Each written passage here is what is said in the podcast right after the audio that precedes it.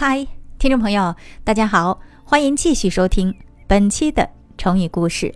今天呀，我们一起来分享的是“赴汤蹈火”。近义词是“奋不顾身”，反义词是“贪生怕死”。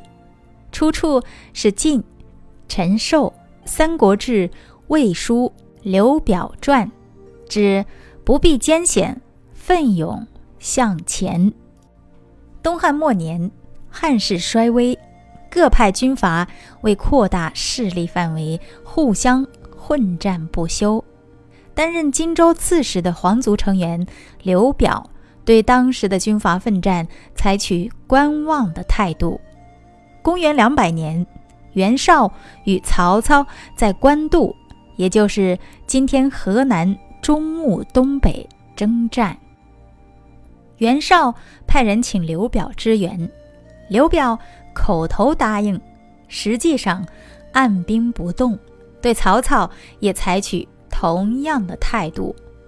韩松认为刘表采取这种态度不妥，对他说：“曹袁两公相持不下，将军的行动举足轻重，应谨慎选择一方。”若是继续犹豫，后果必然是得罪两方。韩松向刘表分析了天下的形势，认为胜利必在曹操一方，建议刘表归附曹操。其他将领也赞同韩松的建议。刘表还是犹豫不决。他考虑再三，对韩松说：“目前曹公已经迎天子到了许都，请先生到那里为我去观察一下实情，如何？”韩松严肃地说：“我是您的部属，自然应该听从将军的命令。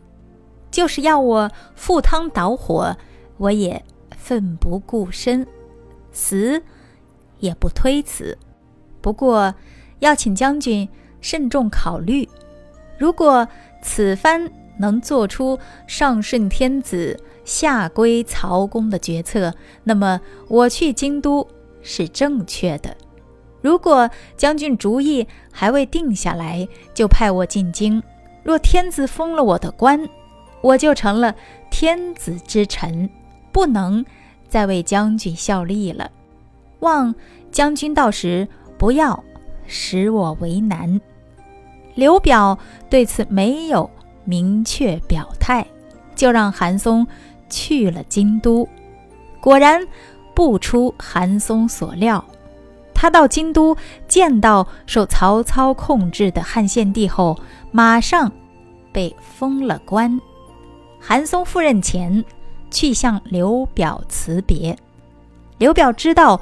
韩松已接受汉献帝的任命仪式后，勃然大怒，认为这是对自己的背叛，当场要将韩松处死。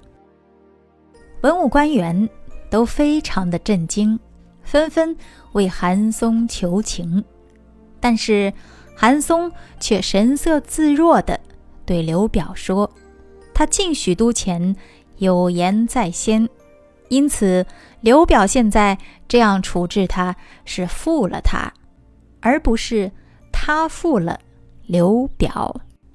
接着，他当众把先前对刘表说的话重说了一遍。刘表只好不杀韩松，而将他囚禁起来。